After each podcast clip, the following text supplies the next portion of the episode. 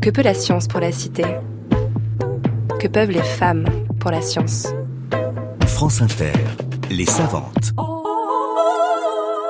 Lorraine Bastide.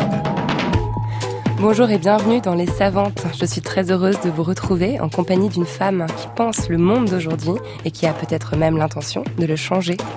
Aujourd'hui, mon invité est économiste. Bonjour Julia Cagé. Bonjour.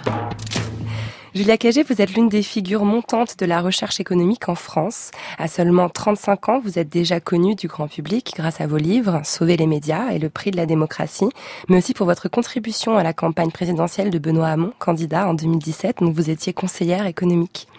Votre parcours académique, c'est celui de l'excellence. Normalienne, détentrice d'un doctorat soutenu à l'université de Harvard, vous êtes aujourd'hui professeure en économie des médias à Sciences Po et co-directrice de l'axe évaluation de la démocratie au sein du laboratoire interdisciplinaire d'évaluation des politiques publiques. En tant que chercheuse, en tant que savante, Julia Cagé, vous excellez à créer des ponts entre les sciences économiques et les sciences sociales, pour commencer, mais aussi entre le monde politique et celui de la recherche. Votre discipline, l'économie, n'est pas connue pour être très accueillante avec les femmes. Hein. Seulement un prix Nobel d'économie en 50 ans. D'où ma... en, sciences, en sciences politiques. Et encore, ouais, c'était même pas une vraie économiste. ma première question, que peuvent les femmes pour l'économie? Julia Cagé. Au moins autant que, que les hommes. Excellente réponse. Alors, nous sommes en juillet 2019. L'année scolaire qui vient de s'achever a été marquée par le mouvement des Gilets jaunes hein, qui ont manifesté chaque samedi depuis novembre et que vous avez qualifié dans une tribune d'un journal Le Monde de crise du pouvoir d'achat. J'aimerais qu'on écoute maintenant un extrait d'un journal de BFM TV de janvier dernier. Une scène d'acharnement collectif. Sous les coups de ses agresseurs, une équipe d'LCI venue couvrir la manifestation de Rouen les dérapages de ce type se sont multipliés ce samedi. Ce journaliste a décidé de poster son agression sur les réseaux sociaux alors qu'il est en direct dans un cortège de peau. Il reçoit un coup dans la jambe qui le fait trébucher. Sa chute le préserve d'un autre coup tenté sur la tête. Alors cette séquence, elle est intéressante car on entend déjà euh, le rejet réel et violent des journalistes par certains membres du mouvement, mais on lit aussi la mise en scène de l'antagonisme par les médias, ici une chaîne d'information continue. Qu'est-ce que cette scène inspire à l'intellectuel engagé, spécialiste des médias que vous êtes? Ça doit vous attrister, j'imagine. Oui, moi ça m'attriste euh, énormément. Euh, et ce qui m'attriste beaucoup, c'est que on a attisé la colère des citoyens euh, contre les médias et notamment les hommes politiques et les femmes politiques, mais beaucoup les hommes politiques. Moi, je suis, la première à être critique d'un certain nombre de choses dans, les médias, notamment du point de vue de, l'actionnariat et notamment du point de vue du fait qu'on a de plus en plus d'actionnaires privés qui tirent la majorité de leurs bénéfices de secteurs d'activité hors du secteur des, des médias, hein, commencé par Patrick Drahi, mais c'est loin d'être le seul. C'est le cas en France c'est le cas de Jeff Bezos euh, aux États-Unis. Et ça, j'en suis critique. Ça, ça pose des problèmes d'indépendance euh, des, des, journalistes. C'est des choses que j'ai mis sur la table et que j'ai écrit dans Sauver les médias avec des solutions. Euh, sauf que je, pense qu'il faut s'en prendre euh, au système, au sens où il faut mieux réguler aujourd'hui l'actionnariat des, des, médias, introduire plus de, de, de transparence, introduire plus de, de, concurrence, plus de pluralisme. Euh, il faut pas s'en prendre aux, aux, journalistes. Et aujourd'hui, malheureusement, on s'en prend trop souvent aux, aux journalistes, sachant qu'en plus, là, dans ce cas précis, le journaliste de BFM ou de LCI qui est envoyé sur le terrain, le plus souvent il est précaire, euh, en contrat court, euh, il est mal payé. Et, le plus souvent en fait il, serait plutôt gilet jaune euh, s'il pouvait aller manifester. Et je trouve ça très, je trouve ça très malsain pour la démocratie, je trouve ça très malsain pour la qualité du débat démocratique. Il y a le Reuters Institut qui a sorti son étude annuelle, la France a, perdu 11 points encore en termes de confiance dans les médias et une des dernières places euh, de tous les pays euh, d'Europe. Euh, ça s'aggrave de, plus en plus et ça s'est aggravé avec la crise des, gilets jaunes, alors même que les citoyens ne, ne, gagneront la, la bataille démocratique qu'avec l'aide de médias d'information de qualité. Pour vous, c'est essentiel que l'État investisse dans les médias pour que l'information soit de qualité. Pour vous, l'information, c'est un bien public? Oui, le problème, c'est que l'information, c'est un, bien public qui est aujourd'hui pas suffisamment bien financé. Déjà, le premier média euh, qui doit être euh, suffisamment financé par l'État, c'est le service public. Il se trouve que l'État a plutôt tendance euh, ces temps-ci à vouloir se désengager financièrement du, service public en, disant, on a l'impression qu'on serait presque dans, dans, un bilan comptable dans une entreprise. Il dépense trop, il gagne pas assez. Oui, bah, enfin, la télévision publique et la radio publique n'a pas vocation à gagner de l'argent. C'est un bien public. c'est d'ailleurs pour ça qu'il y a toute une logique de pas avoir de publicité sur les antennes ou le moins possible. L'idée, c'est d'informer les citoyens. Donc oui, c'est une dépense. C'est comme si on disait, je vais fermer toutes les écoles primaires parce qu'on on voit combien on, dépense pour les instituteurs, mais ils nous rapportent rien. Bah oui, on n'est pas censé payer le, service rendu par les instituteurs. Donc ça, c'est toute une partie euh, du, problème. Et je veux vraiment euh, insister là-dessus parce qu'à la fois du, côté du service public de l'information et même du côté de, de l'agence France Presse, il y a plutôt un désengagement financier de l'État aujourd'hui. Et je pense qu'ils vont pas euh, dans le bon sens, ils vont pas dans le sens de l'histoire. Ensuite, il y a la question des, des médias privés. Et là, il y, a, il y a deux aspects différents. Un, il y a un aspect d'actionnariat. Moi, je pense qu'il faut vraiment réguler l'actionnariat des, des médias. Il y, a, il y a des limites insuffisantes, mais il y a des limites aujourd'hui à combien on peut donner un parti politique, combien on peut donner une campagne électorale, euh, parce qu'on veut définir la démocratie comme une personne, une voix, et pas un euro, une voix. Sauf qu'en fait, on laisse des gens s'acheter des médias de manière illimitée, et en faisant cela, ils peuvent influencer le, le débat public, et pas tant influencer forcément le débat public directement à travers le le biais de l'information qui est produite, mais aussi euh, influencer le, le, le, débat public parce que ça leur ouvre des portes. Euh, Daniel Kretinsky, quand il devient actionnaire du Monde, il, il va pas changer la ligne éditoriale du, Monde, qui est un très bon directeur et qui préserve l'indépendance des, des, journalistes, mais il s'ouvre les portes euh, du tout Paris. et voilà, il va parler avec des députés, avec des ministres, donc il obtient un poids démesuré. il n'a pas le poids d'un citoyen. Il a le poids d'un super citoyen parce qu'il est actionnaire du monde. Et ça, faut le réguler. Mais euh, le corollaire de ça, c'est que comme aujourd'hui, on a un problème de modèle économique pour les médias, notamment avec un effondrement des recettes publicitaires qui ne reviendront pas, euh, il faut assumer d'avoir des aides publiques conséquentes euh, qui soient données aux médias pour financer la production d'une information indépendante et de qualité. Vous parlez du monde quand on voit une journaliste comme Ariane Chemin être convoquée par la justice suite à ses enquêtes sur l'affaire Benalla. Vous réagissez comment? Bah, c'est scandaleux. Je pense que tout le monde était vraiment scandalisé. Là, pour le coup, euh, Emmanuel Macron euh, fait partie de ces hommes politiques euh, qui de plus en plus, je trouve, prennent des positions qui vont à l'encontre euh, de la liberté de, de, la presse et qui s'attaquent euh, aux journalistes. Il y a, il y a le cas d'Ariane Chemin qui est loin d'être anecdotique. Il y a aussi eu la problématique autour euh, du déménagement de la salle de presse à, à l'Élysée. Il y a eu des mots très durs contre les journalistes. Il y a eu des mots très durs contre le, le service public. Et ça, ça, ça devrait pas être le cas de la part d'un président. Et on a vu aussi des choses qui auraient pas dû avoir lieu pendant la, la campagne présidentielle. Jusqu'à présent, on va dire qu'il y avait le, il y avait le Rassemblement euh, national euh, qui euh, faisait siffler les journalistes, qui les maltraitait, qui les bousculait. Là, on a eu pendant la campagne présidentielle François Fillon qui le faisait également. Je veux dire, c'est le parti de la droite républicaine. Avant, on ne faisait pas siffler les journalistes. Maintenant, c'est le cas. Et c'est aussi un, une problématique que, que, je trouve relativement importante du côté de, de la France insoumise.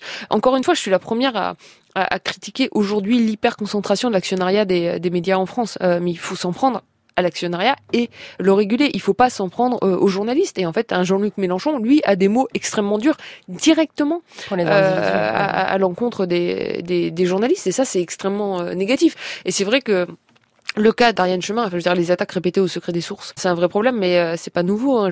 Toute la problématique autour du, du, secret des affaires, par exemple, qui est une manière d'empêcher les, les, journalistes de, de, de, faire bien leur travail. Une des premières fois que ça a été passé en, France, c'était un bouc caché de la loi Macron qui n'avait absolument rien à faire là. Et quand il était à, à Bercy, donc il essayait déjà à ce moment-là de s'en prendre à la liberté des journalistes de faire leur travail correctement. Sale temps pour les médias, en effet, Julia. On va passer l'heure à explorer avec vous vos solutions pour sauver les médias. On croisera aussi en chemin la figure de Jean-Paul Sartre et on comprendra pourquoi le prix d'un vote en France, c'est 32 euros. Avant cela, on écoute Alani, Chalala. your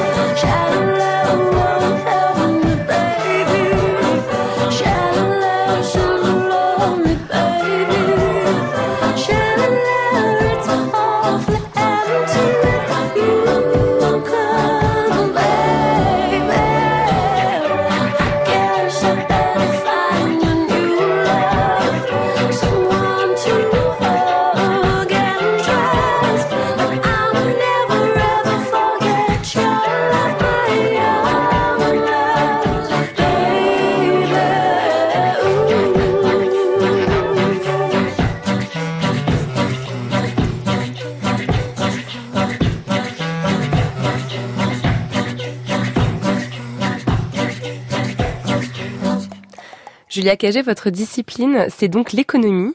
Est-ce qu'on pourrait même dire que c'est l'économie politique? Oui, c'est l'économie euh, politique, mais euh, moi je pense que l'économie devrait toujours être politique. Et d'ailleurs, l'économie était née comme une science en étant de l'économie euh, politique. ensuite, on en a complètement dévié et souvent on a, tendance à oublier cette origine de, la discipline et avoir de l'économie qui est entièrement mathématisée et qui oublie justement ces grandes problématiques politiques. Mais oui, je fais de l'économie politique et plus largement, je fais des sciences sociales. Moi, je crois profondément à, l'interdisciplinarité.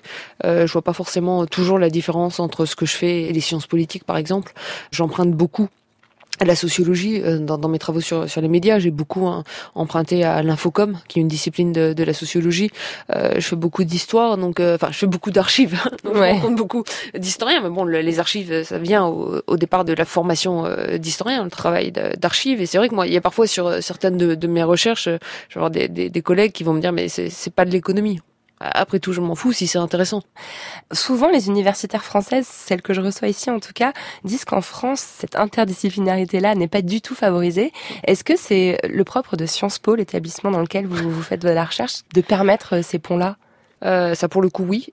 Euh, c'est le propre du LIEP. Et je, je c'est vrai que ce, ce, laboratoire interdisciplinaire, moi je pense que c'est une richesse de, de, Sciences Po, parce qu'on met ensemble autour de la table des économistes, des chercheurs en sciences politiques, euh, des chercheurs en, sociologie. Puis c'est aussi la, la, richesse des étudiants qui, euh, voilà, Sciences Po, ça se mérite de pas enfermer les, les étudiants dans une discipline dès la première année. Ils vont piocher oui, il y a toutes un les disciplines. au départ. Donc, ils sont ils sont intéressés par plusieurs disciplines. Et c'est vrai que du coup pour moi c'est extrêmement enrichissant finalement d'enseigner à, à des étudiants qui font certains du journalisme, de la sociologie, d'autres du droit, d'autres de l'histoire, qui sont pas tous en train de faire uniquement de l'économie, donc qui ont finalement une, une vision un peu plus large des problèmes auxquels je peux m'intéresser. J'ai un petit magnéto à vous faire écouter maintenant.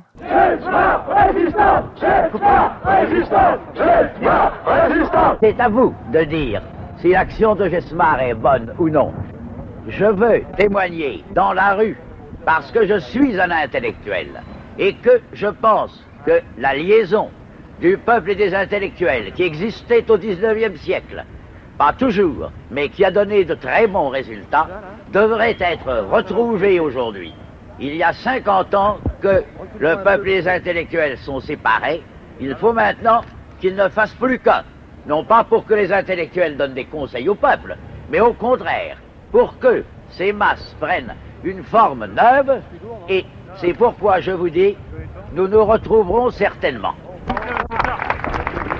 C'était la voix si reconnaissable de Jean-Paul Sartre face aux ouvriers en grève de l'usine Renault à Boulogne-Billancourt en 1970. Est-ce que son discours, cette rupture entre les intellectuels et les masses qu'il présente euh, dans ce discours, euh, vous semble pertinent aujourd'hui?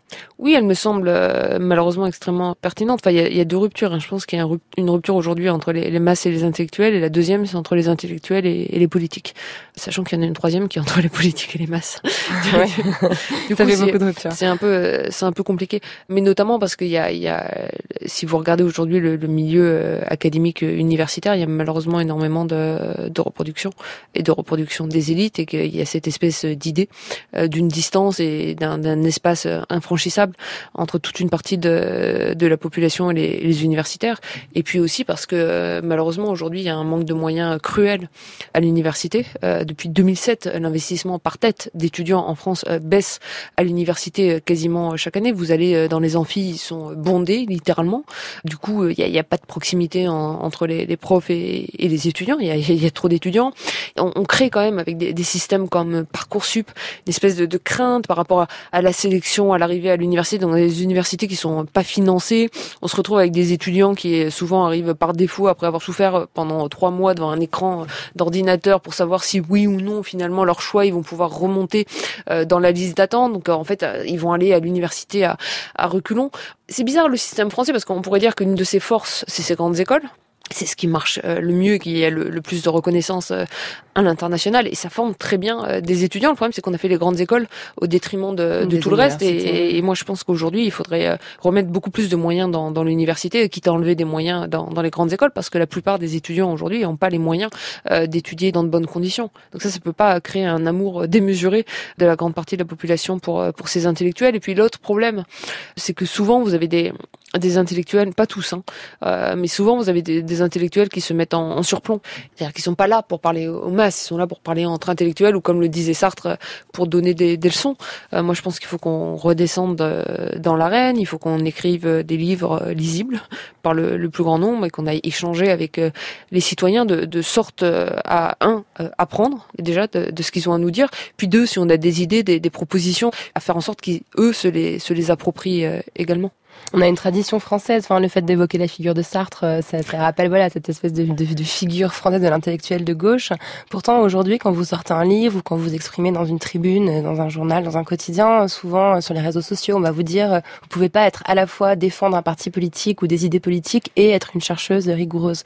Qu'est-ce que vous répondez à ces gens?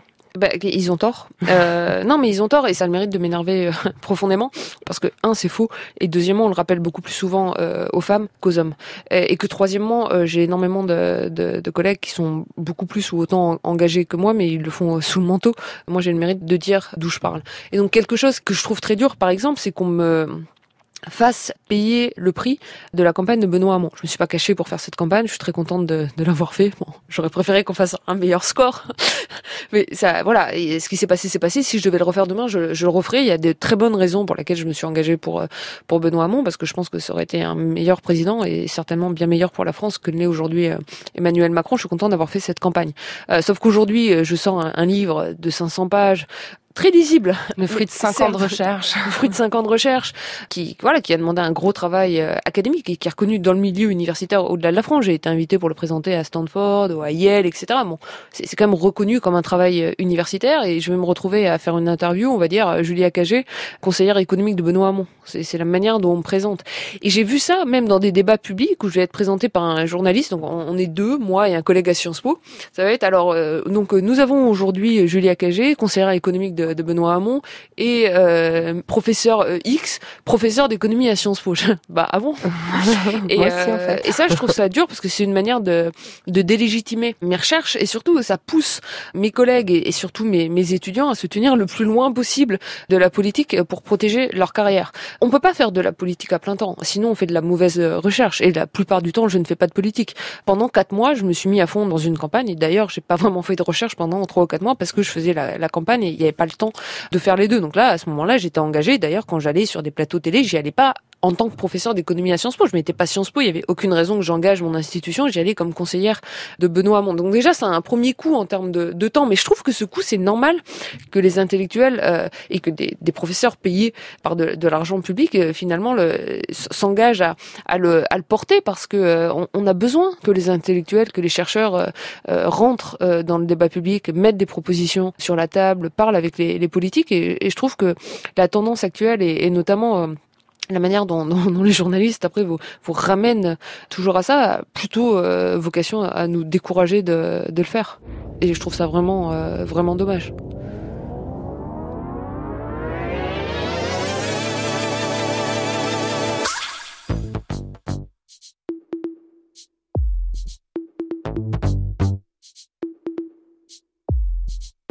C'est une chanson, que nos prénoms dans mes graves articulés. C'est ce que je me dis quand je termine ce couplet. Je sais que t'as dit non, effrayé par mes façons. Mais quand même, cette chanson est une pensée, moi qui sais te trouver. Vient par grand froid de ta bouche la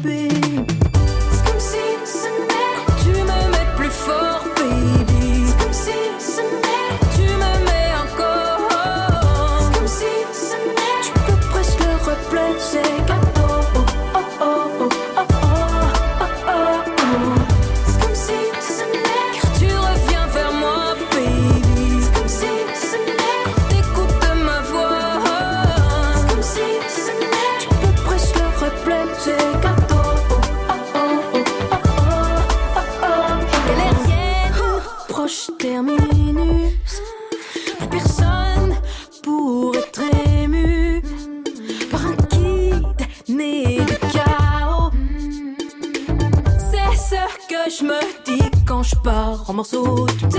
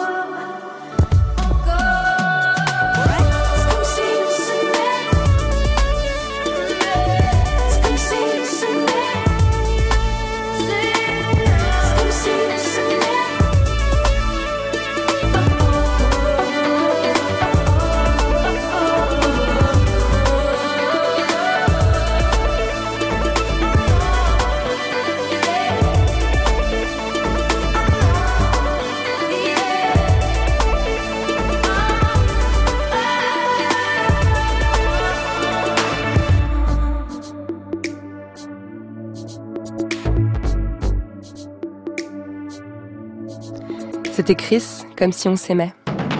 Lorraine Bastide. Les savantes. Sur France Inter. Julia Cagé, vous avez grandi euh, aux quatre coins de la France au gré des affectations euh, de votre père, de Metz à Marseille, en passant par Bordeaux et Toulouse. Euh, De quand date votre prise de conscience des injustices sociales et votre envie d'en découdre avec elles? Ça c'est c'est- une excellente question. Bah, j'ai pas j'ai pas l'impression d'a- d'avoir eu un moment euh, révélateur, donc je pense que d'un certain point de vue j'en ai toujours eu conscience. Mes parents ont toujours voté à, à gauche, ils ont toujours été très contents de payer leurs impôts, euh, ils nous ont envoyés à l'école publique, ils avaient une vision très forte du, du service public et, euh, et je pense que voilà les inégalités, on, je, je les ai toujours vues, ça m'a toujours choqué, j'ai toujours eu envie de, de me battre contre elles d'une certaine manière, mais il n'y a pas vraiment de moment révélateur. Alors après, il me semble que vous avez eu un déclic en découvrant un livre, Le siècle des intellectuels, de Michel Vinocq. Bah, en fait, j'étais en classe euh, préparatoire euh, BL, donc euh, lettres et sciences sociales à, à Marseille. Donc j'étais rentrée en classe préparatoire lettres et sciences sociales parce que j'avais envie de faire de- des lettres, j'avais envie de faire de la philo, j'aimais bien l'histoire, j'aimais bien la, la sociologie, donc c'était un peu le spectre le, le plus large qui s'ouvrait à moi après la terminale. Mais je savais pas vraiment quels étaient les, les débouchés à, à l'époque. Enfin, je savais même pas vraiment du tout. hein. Quand je suis arrivée en prépa le, le premier jour, normal sup, je savais pas que ça existait. Je savais que Sciences Po existait, je savais qu'il y avait des écoles de commerce, mais normal, c'était pas très clair. En deuxième année, la, la, la- la première fois, j'ai euh, j'ai complètement raté le, le concours. C'en était même un peu un peu déprimant. Enfin, c'est quand même un concours où il y a 25 personnes qui sont reçues chaque année. Non, non, il y a quand mais- même beaucoup, beaucoup de monde qui le rate. hein. Je tiens à le préciser non, je pour sais. les auditeurs. Non, non, c'est- pas ça. Non, mais je me souviens très bien de l'été en- en- entre mes deux cannes. Du coup, j'ai- retenté la- l'année d'après. Je découvrais mes, mes notes qui étaient assez catastrophiques. Et du coup, on s'interroge un, un peu aussi, quoi. Pourquoi on est en prépa, on bosse. Et c'est vrai qu'à ce moment-là. J'avais lu le, le livre de, de Vinocq, le cycle des intellectuels, et tous les intellectuels qui qui me faisaient rêver, dont j'avais lu euh, les livres, dont j'aimais le, le parcours, dont j'aimais les idées, euh, certains d'ailleurs dont je n'aimais euh, ni le parcours ni les idées, mais qui ont quand même été des intellectuels euh, marquants de la vie française. Je me suis aperçu qu'ils étaient tous passés par cette école dont je préparais le concours, mais que je ne connaissais pas et qui s'appelait Normal Sup. Et en fait, du coup, ça m'a donné une raison euh, de vouloir y aller. Euh, je voulais pas faire d'école de, de, de, commerce, que j'avais pas envie de travailler particulièrement en, en entreprise. Pas vraiment ce que ce que ça voulait dire. J'étais pas partie pour faire une école d'ingénieur non plus. Donc euh, voilà, je me cherchais un peu. Et, euh, et en lisant ce, ce livre, en découvrant euh, toutes ces figures euh, dans leur intimité, enfin plutôt leur euh, leur parcours, parce que je connaissais pour certaines d'entre elles déjà leur, leurs œuvres, je me suis dit tiens, mais ça, ça me ça me plairait bien. Qu'est-ce qui vous séduisait? C'était la faculté à, à avoir un impact social par l'écriture, par la réflexion? Ouais. Ouais. Moi, j'avais j'avais envie, j'a- j'avais envie d'écrire des, des livres. Si on m'avait demandé à 18, 19 ans ce que je voulais faire, j'aurais dit que je voulais faire une thèse, mais je savais pas en quoi, ce qui était absolument euh, débile. Mais euh, mais j'avais envie d'écrire des livres parce que ce que j'aimais c'était les lire. Et puis j'avais l'impression que les livres pouvaient aider à, changer le monde, à, l'améliorer. Il y a plein d'autres choses hein, qui peuvent aider à ça. Euh, mais moi, moi c'était ça que je voyais comme mon moyen de euh, finalement de, de, contribuer à ce changement-là. Et c'est vrai qu'il y a un certain nombre de, de, des intellectuels, mais pas seulement français, hein, dans, dans, dans, le monde, qui par leurs euh, œuvres, par leurs livres, arrivent à faire bouger dans le bon sens le, le débat politique. Alors vous êtes aussi, euh, je pense, une grande travailleuse, ce qui, ce qui explique cet attrait pour la thèse, qui n'est pas forcément une perspective qui enchante tout le monde. Ce qui est quand même euh, étonnant, euh, enfin pas banal, c'est que vous avez donc vous avez réussi le concours de, de normal supérieur et vous y êtes entrée conjointement à votre sœur jumelle Agathe. Donc vous vous retrouvez toutes les deux à 20 ans, rue d'Ulm, débarquée de Marseille. 21. à 21. 21 ans parce que vous avez cubé votre votre cagne. Quel souvenir vous gardez de ce moment où vous débarquez toutes les deux de Marseille pour attaquer normal Normal Sup, c'est c'est fantastique en, en, termes de liberté intellectuelle. Euh, c'est une vraie euh, école où on peut faire absolument euh, tout ce qu'on veut et vraiment on peut choisir toutes les disciplines qu'on veut une fois qu'on y est rentré avec des, des, cours qui sont des, des, petits cours avec des chercheurs qui sont les, les, meilleurs dans, dans, leur discipline. puis en termes de conditions de vie, c'est extraordinaire. C'est-à-dire que voilà, souvent ça, ça, coûte cher pour des parents d'envoyer ses, ses, enfants étudier à, à Paris, c'est un sacrifice. Il se trouve que quand on est normalien, on est on est payé. On est payé. on a une chambre d'étudiant rue d'Ulm qui coûte vraiment pas Euh, on a accès à la cantine. Enfin, pour moi, j'avais le sentiment d'être riche, quoi, euh, d'être dans les meilleures conditions pour euh, travailler. Enfin, j'étais sur un petit nuage. J'ai eu énormément de énormément de chance. Et malgré tout, je, le ressouligne parce que je le disais tout à l'heure, ce système, il bénéficie à une poignée, il est formidable, mais je pense qu'il faudrait mieux avoir un système qui bénéficie à tout le monde et qu'on mette plus d'argent aujourd'hui dans, les universités, qui t'en mettent beaucoup moins dans, dans les grandes écoles. Il y avait un petit sentiment de déclassement aussi. Je vous ai déjà entendu raconter que le fait d'arriver euh, de Marseille, de connaître très peu Paris, ça vous coupait un peu de tous ces normaliens qui avaient enchaîné Henri IV, euh, qui étaient voilà du sérail. Bah, ça, ça a été un peu dur parce que, bah, disons qu'avec Agathe, euh, on a été qualifié de, de Marseillaises. Les, les, gens nous ont appelés les Marseillaises dès qu'on est arrivé là-bas. D'ailleurs, pendant les Euros, bon, à Thiers, à Marseille, c'est pas, c'est pas Henri IV, c'est pas Louis le Grand, c'est pas le Parc à Lyon, donc ils, intègrent régulièrement, mais bon, beaucoup moins que, que les grandes prépas parisiennes notamment. Et, et c'est vrai quand, quand on est arrivé aux Euros là-bas et qu'on était euh, sœurs jumelles et qu'on venait de Marseille, ça, ça, avait provoqué un espèce de petit euh, mouvement de euh, d'attrait euh, comme pour des bêtes de foire. Je sais pas comment dire ça, c'est très désagréable. Quoi. mais mais du coup, une fois qu'on est arrivé, en plus, ces gens sont bien nous appeler les Marseillaises, qui, est une ville que j'aime vraiment beaucoup. Mes parents y vivent encore aujourd'hui et j'y suis vraiment extrêmement attachée. Mais bon, j'y avais vécu toujours que que trois ans et presque les gens me reprochaient d'avoir fait ma prépa à tiers. Genre, si elle a fait sa prépa à tiers, c'est qu'elle est pas bonne. Je bah en fait, à vrai dire, si j'ai fait ma prépa j'ai quand même intégré comme ça un concours, c'est-à-dire que je suis au moins pas plus mauvaise que toi. Et, euh, et ça, ouais, ça c'était euh, c'était assez dur parce que vous vous retrouvez avec des gens qui ont vécu toute leur vie dans le cinquième, quoi, à place du Panthéon et qui se, se retrouvent avec une espèce de, de légitimité au fait d'être d'être là. C'est pas c'est pas tout le monde, hein, et, euh, et fort heureusement. Puis on peut pas reprocher à des gens non plus d'avoir des des parents normaliens et d'être à leur tour normaliens parce qu'ils ont aussi extrêmement, enfin beaucoup bossé pour en pour en arriver là. Mais quand même, quand, quand on vient de Marseille, ça fait, euh, ça fait un peu bizarre, ouais. Alors de Marseille à la rue Dune, on va tout de suite passer à Harvard, où vous avez passé quatre ans à préparer votre doctorat. Alors votre thèse portait sur l'économie et l'indépendance des médias. Pourquoi avoir choisi cette thématique des médias? Qu'est-ce qui vous semble si essentiel dans l'économie des médias, dans le commentaire de la démocratie qui, qui est l'axe directeur de votre travail? Oui, moi, ce qui me semblait, enfin, la, question qui m'intéresse fondamentalement, c'est la question de, de, de, la démocratie, du débat public et finalement des différentes euh, formes à travers lesquelles on peut alimenter le, le débat public et on peut essayer de, de l'influencer. C'est pour ça que maintenant je travaille sur les partis politiques, sur les campagnes électorales et que j'ai travaillé sur les médias avec cette question centrale de, de l'information. Et notamment, je, je, je pense qu'on définit la, la, démocratie comme une personne, une voix, mais dans, dans un monde idéal, ce serait une personne informée, une voix. Pas au sens où il y a que les personnes informées qui devraient voter, mais au sens où tous les gens devraient normalement être informés avant d'aller voter pour pouvoir voter en, bonne connaissance de, cause. Et cette question de l'information, pour moi, elle me, passionnait euh, vraiment. Et quand j'ai voulu euh, travailler sur ça, je me suis aperçu qu'il ben, fallait que je commence à étudier euh, les gens qui produisaient cette information. Et ça a été un très long détour parce que quand j'ai commencé à creuser sur la question des médias, je me suis aperçu qu'on ne connaissait pas forcément tant de choses que ça, notamment d'un point de vue historique. Et dans ma thèse, j'ai étudié toute l'évolution de, la presse quotidienne en France, notamment la presse locale depuis les années 40 jusqu'à aujourd'hui, pour étudier l'évolution de leur modèle économique et l'influence de la, concurrence euh, dans les médias sur la qualité de l'information euh, qui était produite.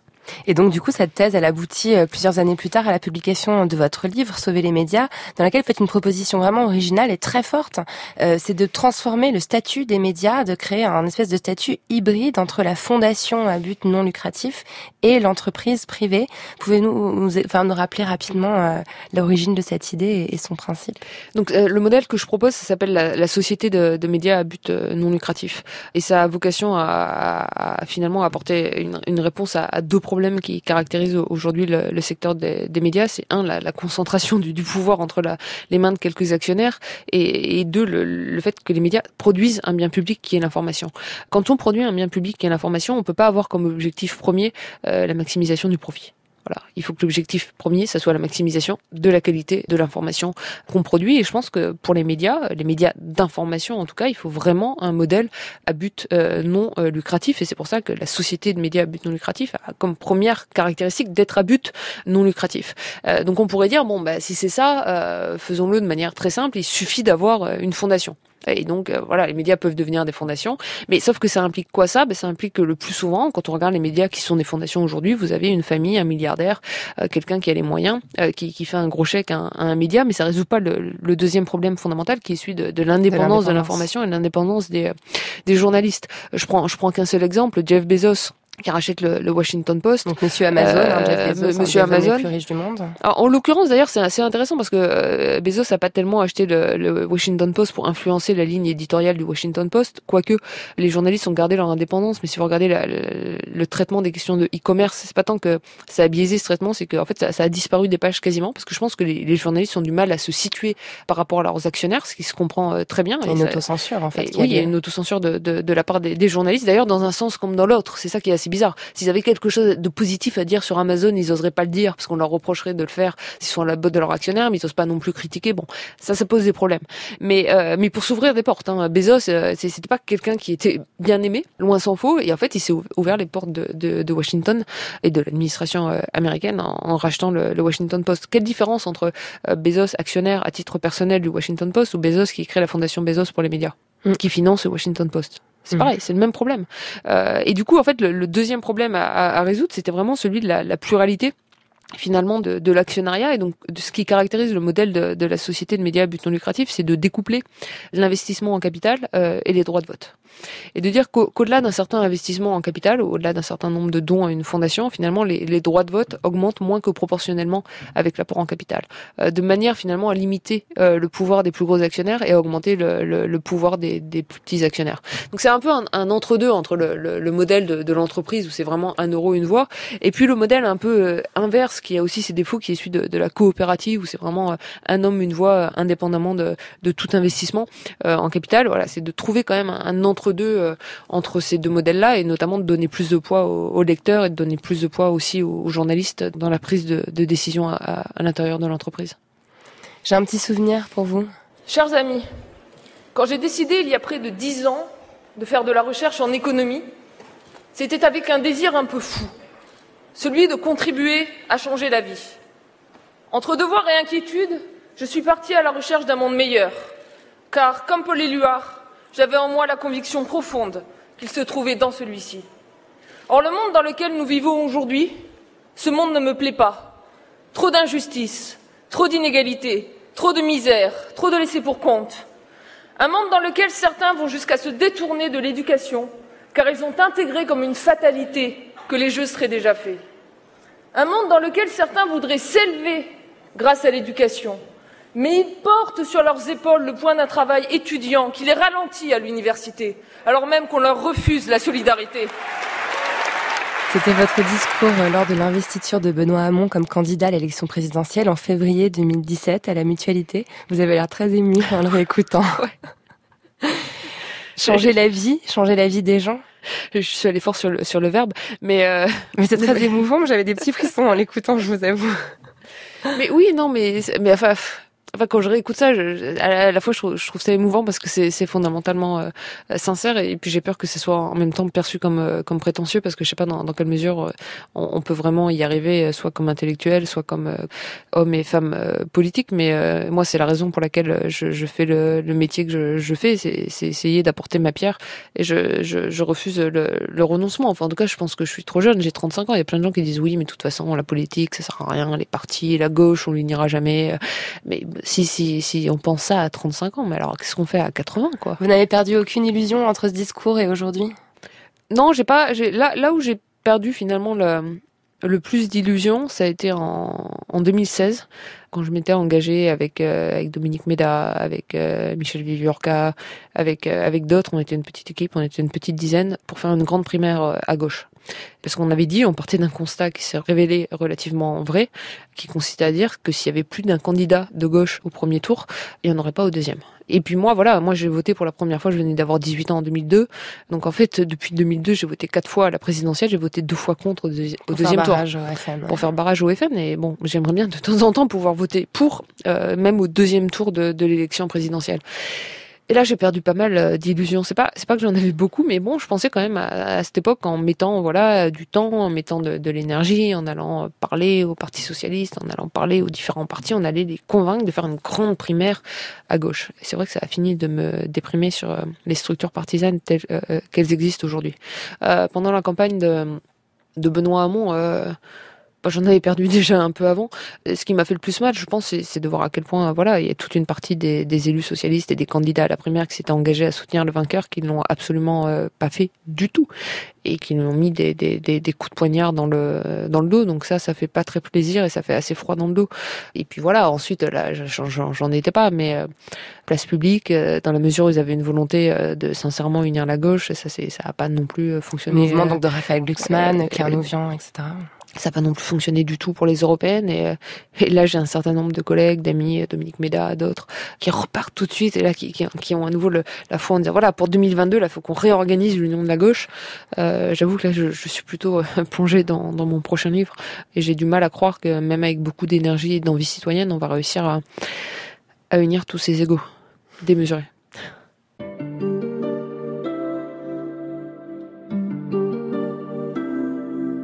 Summertime and the living's easy.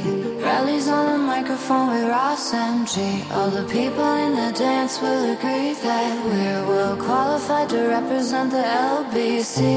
Me, me and Louis, we gonna run to the party and dance to the rhythm. It gets harder. Me and my girl. gets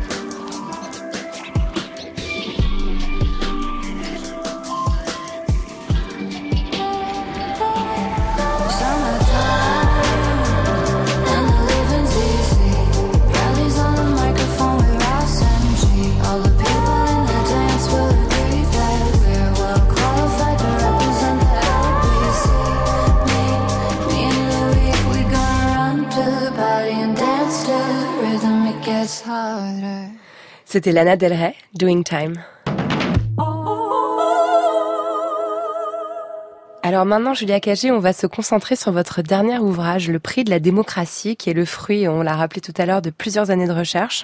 C'est un sacré pavé hein, de presque 500 pages, mais qui se lit très bien, qui s'accompagne aussi d'un site internet que je suis allée voir, qui vulgarise beaucoup euh, tous les concepts et les chiffres que vous avez dans ce livre. C'est important parce que ça permet de le rendre aussi euh, plus accessible. Alors, vous commencez le livre par un chiffre, 32 euros. C'est le prix d'un vote aux élections locales en France. Comment vous arrivez à ce chiffre? Alors ça, été le, le fruit d'un long travail de, de recherche que j'ai fait avec euh, Yasmine Begouche, qui est chercheuse à, à l'école d'économie de Paris. Euh, avec Yasmine, on, on, a pris toutes les élections euh, locales en France entre 1993 et aujourd'hui, toutes les municipales et toutes les élections législatives. On a collecté des informations sur les dépenses de campagne de l'ensemble des candidats et le, le résultat qu'ils obtenaient aux, aux élections. Euh, la première chose qu'on voit, et ça c'est vraiment frappant, et vous, vous, le trouverez sur le site internet qui est le prix de la démocratie.com. .com, ouais. Voilà, prix de la démocratie.com. On voit qu'il y a une corrélation euh, très très forte entre euh, le, la part des dépenses euh, dans une circonscription représentée par un candidat et euh, la part des voix obtenues par ce candidat. Donc ça c'est la première chose, c'est extrêmement frappant. Hein. C'est quasiment une corrélation un pour un. Euh, mais bon, corrélation signifie pas causalité.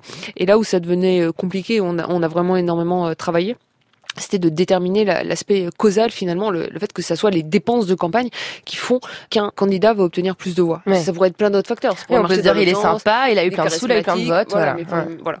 euh, et, et, donc pour ça, comment on fait? Eh ben, Là, pour le coup, les outils de l'économie sont vraiment euh, très utiles pour identifier des effets, ce qu'on appelle toutes choses égales par ailleurs. Et ensuite, pour vraiment euh, identifier des, des effets causals de, de l'argent sur le vote, vous, vous avez besoin euh, d'une source de variation exogène. Euh, sur le financement euh, des candidats. Donc quelque chose qui va affecter uniquement leurs dépenses sans affecter euh, les autres déterminants du vote et pour ça on utilise une réforme qui a eu lieu en France en 1995 et qui a interdit euh, les dons des entreprises euh, privées aux partis politiques et aux campagnes électorales et on utilise le fait que vous aviez un certain nombre de, candidats qui reposaient extrêmement fortement euh, sur ce don privé des entreprises alors que d'autres candidats pas du tout. Et en fait on va comparer les candidats qui étaient à la fois présents en 1993 et en 1997 en fonction du poids des dons des entreprises dans leurs dépenses de campagne en 1993. Il faut se rappeler que 1997, ça a été une élection législative qui a pris tout le monde par euh, surprise, puisque Jacques Chirac a dissous l'Assemblée euh, du jour au lendemain. Et pour commencer, il a pris ses candidats par surprise, et ça on le voit très clairement euh, dans leur compte de campagne, puisque les candidats qui reposaient énormément sur des dons d'entreprises privées n'ont pas du tout réussi à compenser. Et en fait, ils n'ont pas eu le temps d'aller trouver de l'argent ailleurs, donc on a un choc négatif sur leurs dépenses, et ça, ça nous permet d'identifier l'effet causal. Et la fameuse défaite euh, inexplicable de la droite. En fait, on l'explique, on, on l'explique par ça. On a assez de, de puissance. En fait, la, le, le rôle joué par les dépenses électorales permet expliquer euh, le basculement de suffisamment de circonscriptions pour expliquer la défaite de l'étrange défaite de la droite, qui maintenant n'est plus qui n'est plus euh, un mystère grâce à vous. étrange. Et sur le site, je, je, je veux vraiment le dire parce que euh, je l'ai fait un en termes de vulgarisation, mais j'ai aussi fait parce que je, je pousse un certain nombre d'idées dans le livre, notamment les, les bons pour l'égalité euh, démocratique, et le, le, fait de remettre de l'égalité justement dans le financement de, de, la démocratie, qui pour moi sont vraiment essentiels, et je voudrais que ces idées rentrent dans le débat public. Euh, J'aimerais bien qu'on prenne un moment pour expliquer avec précision euh, ce que vous démontrez dans le livre, qui est en fait absolument déprimant. L'État paye... ça, ça fait très vendeur, ça. non, mais après, il y a plein de solutions à la fin, ça devient positif. L'État paye pour que les préférences politiques des plus riches s'expriment. Comment on l'explique en termes les plus simples possibles pour que tout le monde comprenne il y a un, euh, le fait que les dons aux partis politiques sont un phénomène de classe. Euh, donc il y a quasiment que les plus riches qui aujourd'hui font des dons aux partis politiques, et quand les plus modestes font un don, ils font un don relativement faible par rapport aux dons faits par les plus riches. Euh, ça c'est pas quelque chose qui est évident en amont. Hein. On pourrait penser que tout le monde donne aux partis politiques. Voilà les gens. Quand je dis dons, c'est dons au sens large. Hein. C'est les dons, mais ça inclut également les, les, les adhésions à un parti, les cotisations, etc. Donc moi je me suis dit, bah, je, vais, je vais établir des C'est toujours important de, partir de la réalité. Donc j'ai demandé accès aux, données fiscales. Euh, dans votre déclaration d'impôt, vous, déclarez euh, les dons que vous avez fait à un parti euh, politique et du coup, ça permet aux chercheurs de savoir qui a donné combien en fonction de ses revenus annuels. ce que je constate, c'est que déjà, un, la plupart des Français ne donnent pas. Vous avez moins de 0,79% des ménages français qui font un don en moyenne chaque année à un parti. Deux, les très riches donnent beaucoup. Donc parmi les 0,01% des Français aux revenus les plus élevés, vous avez 10% de donateurs. Le don moyen de ces 10% de donateurs, il est de 5245 euros. Donc il est quasiment au plafond de don qui est à 7500 euros. Euh, le don moyen des 50% des Français les plus modestes, euh, il est de 120 euros. Donc il est euh, quasiment 40 fois plus faible. Donc première chose, les dons, le financement de la vie politique est un phénomène de classe. Et ça, je veux vraiment le souligner parce que quand j'ai commencé à, à discuter du contenu du livre, il y a plein de gens qui m'ont dit oui, mais en fait, une vision très américaine, mais ça colle pas du tout pour la France parce qu'en France, on a mis des plafonds de dons, 7500 euros, c'est rien, c'est pas comme aux États-Unis où les gens peuvent donner des millions d'euros. Il n'y a pas d'inégalité. Mais en fait, 7500 euros, c'est énorme. C'est déjà beaucoup. Euh, hein. je veux dire, 7500 euros, euh, bah, c'est la moitié du SMIC annuel. La moitié du SMIC annuel, 7500 euros. Donc la plupart des gens ne peuvent pas donner 7500 euros. Donc en fait, il y, y, a des gens qui ont cette liberté-là parce qu'on a un plafond relativement haut, et puis la plupart des gens n'ont pas cette liberté. Donc ça, c'est la première chose. La deuxième chose, et, ça, j'espère vraiment, s'il y a au moins un truc qui devrait être réformé, je veux dire demain, parce que je n'ai trouvé personne pour le défendre. Moi, j'attends que quelqu'un vienne à un micro et me dise je vais trouver un argument pour défendre cette position. La deuxième chose, c'est que les dons aux partis politiques font euh, l'objet d'une réduction euh, fiscale. Donc non seulement les plus riches peuvent donner 7500 euros euh, par an à un parti politique, mais quand ils le font, le coût réel pour eux n'est que de 2500 euros. Et les 5000 euros restants, donc deux tiers du montant des dons, sont pris en charge par l'ensemble des contribuables. Non seulement vous avez ça, mais si en plus vous faites partie de la moitié des Français les plus modestes, et aujourd'hui vous avez 52% euh, des ménages français qui ne sont pas imposables au titre de l'impôt sur le revenu. Ils paient énormément d'impôts, hein, à, à, commencer par la CSG. Hein. Oui. donc en fait, ils paient déjà aussi un impôt sur le revenu. Ils sont juste pas imposables au titre de l'impôt sur le revenu. Eux, un, ils donnent pas 7500, ils en ont pas les moyens, mais deux, même quand ils donnent 300 euros à un parti politique, ils paient 300 euros. Parce que comme ils ne sont pas imposables au titre de l'impôt sur le revenu, ils ne bénéficient pas des réductions fiscales. Donc on a un système où on marche sur la tête, où en fait euh, les plus pauvres paient pour satisfaire les préférences politiques des plus riches. Et ce système, il faut quand même savoir, c'est pas anecdotique, c'est quasiment 65, ça varie en fonction des années, hein, mais 65 ou 66 millions d'euros par an. C'est-à-dire autant que ce qu'on dépense en financement public direct des partis. Donc d'un côté, vous avez un système de financement public direct des partis qui, pour le dire vite, est 1 euro par Français.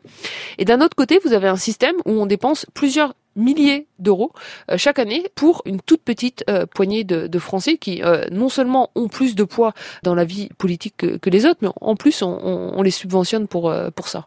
Alors, ce qui est passionnant dans le livre, c'est qu'en plus, euh, enfin, vous vous arrêtez pas à la France, vous comparez avec d'autres pays comme la Grande-Bretagne, les États-Unis, l'Italie, l'Allemagne, et vous démontrez que c'est une tendance globale. En fait, le coût des élections repose aujourd'hui très largement sur les apports privés.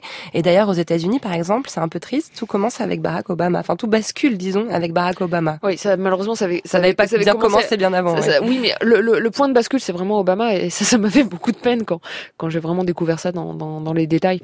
En gros, aux États-Unis, on, on, oublie souvent l'histoire, mais euh, les États-Unis, c'est un, un, des premiers pays au monde à vraiment avoir régulé euh, le financement de sa démocratie et avoir mis en place un financement public euh, de sa démocratie. Et quand je dis ça à mes mots américains, ils me disent mais non, je non, ben, si. Mais vous savez, c'était pas il y a si longtemps, c'était en 1974. En fait, c'était entre 1971 et 1974, où d'une part vous avez une limitation très forte aux dons qui peuvent être faits aux partis et aux campagnes, et deuxièmement vous avez un financement public des élections présidentielles aux États-Unis. Qu'est-ce qui s'est passé? Depuis 1974, la Cour suprême américaine a complètement détricoté toutes les limites aux dons, les a supprimées euh, plus ou moins une par une, avec un argument qui là est défendu par la Cour suprême américaine, mais quand même extrêmement critiquable. Enfin, moi, je, euh, le trouve indéfendable, qui est de dire que l'argent euh, est du discours. C'est de la liberté d'expression, en fait. Pouvoir c'est de la liberté d'expression. ses idées politiques. is speech. Money is et donc, speech. ils disent, si on interdit à quelqu'un de, de, de donner à un parti politique, euh, c'est comme si on lui interdisait d'exprimer euh, son opinion. Et deuxièmement, ils ont entièrement aussi détricoté la régulation qui faisait que les entreprises ne pouvaient pas donner, parce qu'ils ont considéré que du point de vue du discours, les entreprises étaient des individus. Voilà. Donc entre 76, le, leur premier euh, arrêt de mise à mort de, la régulation des financements, et on va dire 2010, ça, ça, ça, continue après, mais 2010 ça a été vraiment le tournant qui est Citizen United. Euh, ils ont mis fin à tous les plafonds, donc ils ont laissé l'argent euh, se, se, déverser entièrement dans la vie politique américaine. Donc ça c'est sur le côté des financements privés. Sur le côté des financements publics, donc les États-Unis avaient mis en place un financement public de l'élection présidentielle, quelque chose qui s'appelle le fonds présidentiel, qui fait qu'en gros tous les candidats à l'élection présidentielle ont le droit au même montant de financement euh, public et ils peuvent pas dépenser euh, au-delà de ce montant s'ils veulent y avoir le droit. Donc en gros, ça veut dire que si vous voulez, disons que ça, soit 100 millions de dollars, tous les candidats ont le droit à ces 100 millions de, de dollars, mais si vous voulez dépenser 100 millions, 1 euro, vous avez le droit, mais dans ce cas-là, vous bénéficiez pas des 100 millions. Mais ça veut aussi dire que dans leur système qui a été vicié dès le départ, si vous voulez dépenser un milliard, c'est possible. C'est possible. Si c'est de l'apport privé. Vous avez de l'apport privé, vous perdez votre financement public, mais vous avez le droit finalement de refuser le financement public pour dépenser plus d'argent privé. C'est pas le cas en France. Hein. En France, on a un plafond de dépenses à l'élection présidentielle. Euh, si vous dépensez plus, euh, vous êtes pénalement responsable. L'élection peut être euh, annulée. Enfin, d'ailleurs, on le voit aujourd'hui avec le cas de l'affaire Big Malion. Il n'y a pas eu d'élection annulée, mais c'est sur dépenses. Finalement, c'est ça qui est en jeu aujourd'hui dans, dans le cas de l'affaire Big Malion. Vous n'avez pas le droit de dépenser plus que le plafond. Aux États-Unis, tous les candidats ont pris euh, le financement public. Mm. Et le premier candidat à l'avoir refusé, c'est Barack Obama en 2008. Et ensuite, tous les candidats l'ont refusé pour euh, l'élection générale en 2012 et tous les candidats pour les générales comme pour les primaires en 2016. Donc en 2016, il n'y a pas eu de financement public direct du tout de la démocratie aux, États-Unis et, derrière, il y a l'élection de Donald Trump. Ouais, ouais. Et ça, c'est vraiment triste parce que vous faites vous, faites ce lien dans le dans le livre hein, qui est passionnant en fait euh, entre cette crise de la représentativité et finalement la montée des populismes. Hein. C'est-à-dire que puisque les, les individus peuvent peser euh, très peu sur les partis politiques et sur les élections, finalement, ils finissent par confiance dans les partis politiques finissent par perdre confiance dans, les partis politiques et notamment les, classes populaires finissent par perdre confiance dans, les partis qu'on appellerait en France euh, de gauche. Ce serait le Parti démocrate aux, États-Unis. C'est assez compliqué de définir la, droite et la gauche de manière internationale, mais euh, on va dire de gauche dans le vocabulaire français. C'est ce qu'on a vu au, au Royaume-Uni avec euh, finalement le, nouveau parti travailliste de Tony Blair, hein, qui est un parti qui pour le coup, a complètement oublié d'où venait le Parti travailliste euh, au Royaume-Uni, qui était un parti de syndicats, qui a été euh, pendant des années financé par les syndicats. Et d'ailleurs, quand on regardait non seulement les candidats, mais les élus du Parti travailliste euh, jusqu'au début des années 1980, c'était au moins à moitié des catégories populaires. Ce qui est quelque chose qu'on voit pas même en France et qu'on voit pas du tout aux États-Unis. Vous aviez des catégories populaires, des, syndicats, des, blue collars dans, le vocabulaire américain, qui étaient candidats pour les élections et qui étaient élus pour le Parti travailliste au Royaume-Uni. Et avec Tony Blair, il y a vraiment un virage qui se fait vers euh, moins de financement de la part des candidats et beaucoup de financement, énormément de dons de la part d'individus très riches et de la part des entreprises. Et derrière, vous avez Tony Blair euh, qui flexibilise entièrement le, marché du travail euh, au Royaume-Uni. Et c'est vrai que ça explique en grande partie, je pense, la défaite du Parti travailliste et, la montée de, de UKIP, tout comme Matteo Renzi, qu'on appelait le nouveau Tony Blair, euh, en, Italie. et celui euh, qui, pourtant, tout en étant à la tête du Parti démocrate, qui était le parti de gauche italien, celui qui a réformé, flexibilisé le, marché du, travail, et le Parti démocrate disparaît quasiment après. Et ça a été également le, le drame euh, du Parti démocrate euh, aux États-Unis. De ce point de vue-là, l'exemple d'Hillary Clinton était complètement euh, symptomatique. Et là-dessus, Sanders était beaucoup plus clair qu'Obama, puisque lui a vraiment refusé tous les dons supérieurs à 200 dollars. Euh, maintenant, vous avez une nouvelle génération du Parti démocrate qui émerge et qui essaie justement de, de défendre des, des, positions pour davantage de, de régulation des, des financements. Bah, notamment, il y a, y a AOC qui pousse extrêmement fort ces questions-là. Alexandra Ocasio-Cortez, députée qu'on adore. Moi aussi. il, y a, il y a aussi Elizabeth Warren dans dans, une moindre mesure. En même temps, voilà, il y a euh, quelques jours euh, à peine, vous avez, euh, alors c'est pas censé sortir dans les médias, mais on sait toujours que ça sort dans les médias.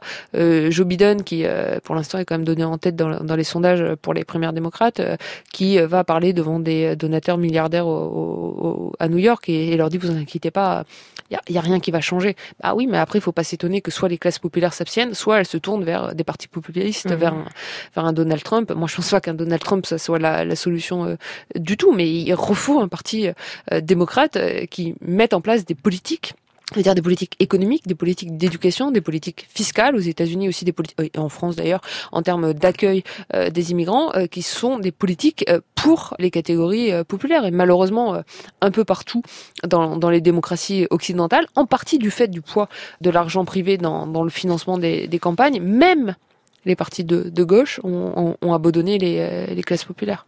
Il faut vraiment lire votre livre, il fourmille de propositions. D'ailleurs, vous l'avez écrit avant l'élection d'Emmanuel Macron et pourtant, voilà, on, on voit que vos, constats s'appliquent assez bien à ce qui se passe aujourd'hui en France. Vous proposez aussi une, une parité euh, sociale, euh, l'instauration d'un certain nombre de places pour les classes populaires au sein, de l'Assemblée nationale et c'est vraiment passionnant. bravo pour ça, Julia Cagé. Merci. Merci beaucoup pour votre présence dans Les Savantes. Merci.